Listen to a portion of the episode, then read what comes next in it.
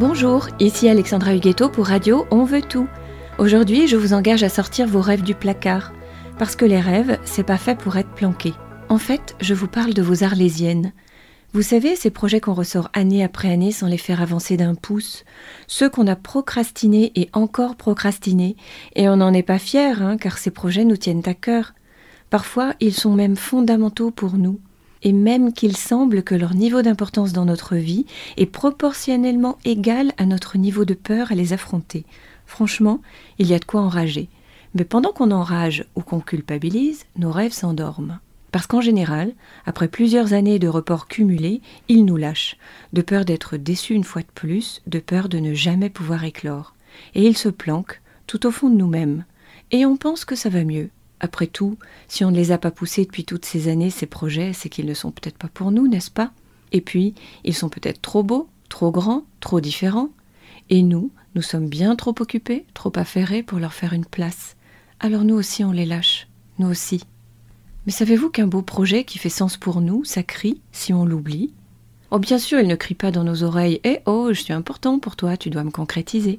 Non, non, son langage est bien plus subtil il va très discrètement se manifester en nous. Alors on va tenter de soigner ce genou bloqué ou cette tristesse inexpliquée. On va peut-être lutter contre ces insomnies répétées, mais rien ne pourra faire remède. Parce que le problème n'est pas celui qu'on croit. D'ailleurs, le scanner vous l'a bien montré, non? Il est en parfaite santé, ce genou. En fait, rien d'autre ne marchera que notre capacité à entendre la plainte de notre rêve délaissé. Elle est nichée tout au fond de nous, cette plainte. Parfois, il nous faudra fouiller tellement loin pour la débusquer. Parfois, il nous faudra même nous reconnecter à l'enfant que nous avons été. Mais en remettant ce rêve dans nos priorités, on peut sans aucun doute le désenliser. Il n'est jamais trop tard, jamais trop tard pour le réaliser.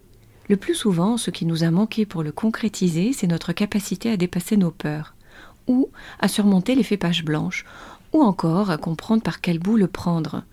Mais en fait, si on l'avait regardé sans peur, on aurait vu qu'une succession de petites actions, l'une après l'autre, pouvait le faire éclore.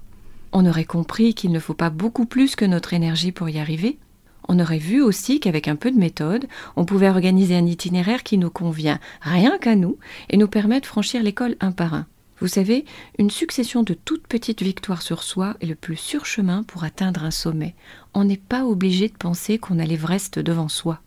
Parce qu'ouvrir cette maison d'hôte, écrire un roman, faire le tour du monde, lancer une expo photo, s'installer dans une région qu'on aime, changer de job, changer de voie et tant d'autres projets, mais il n'y a point d'Everest dans tout cela. Juste des belles choses à accomplir pour se sentir vivant et vibrer dans une énergie toute neuve et chargée de sens. Allez, c'est le printemps, on s'y colle à nos arlésiennes, et si vous avez besoin d'aide pour y arriver, suivez mon actualité. Transformer les projets rêvés en réalité, c'est mon métier, vous vous rappelez Je vous souhaite une très belle semaine.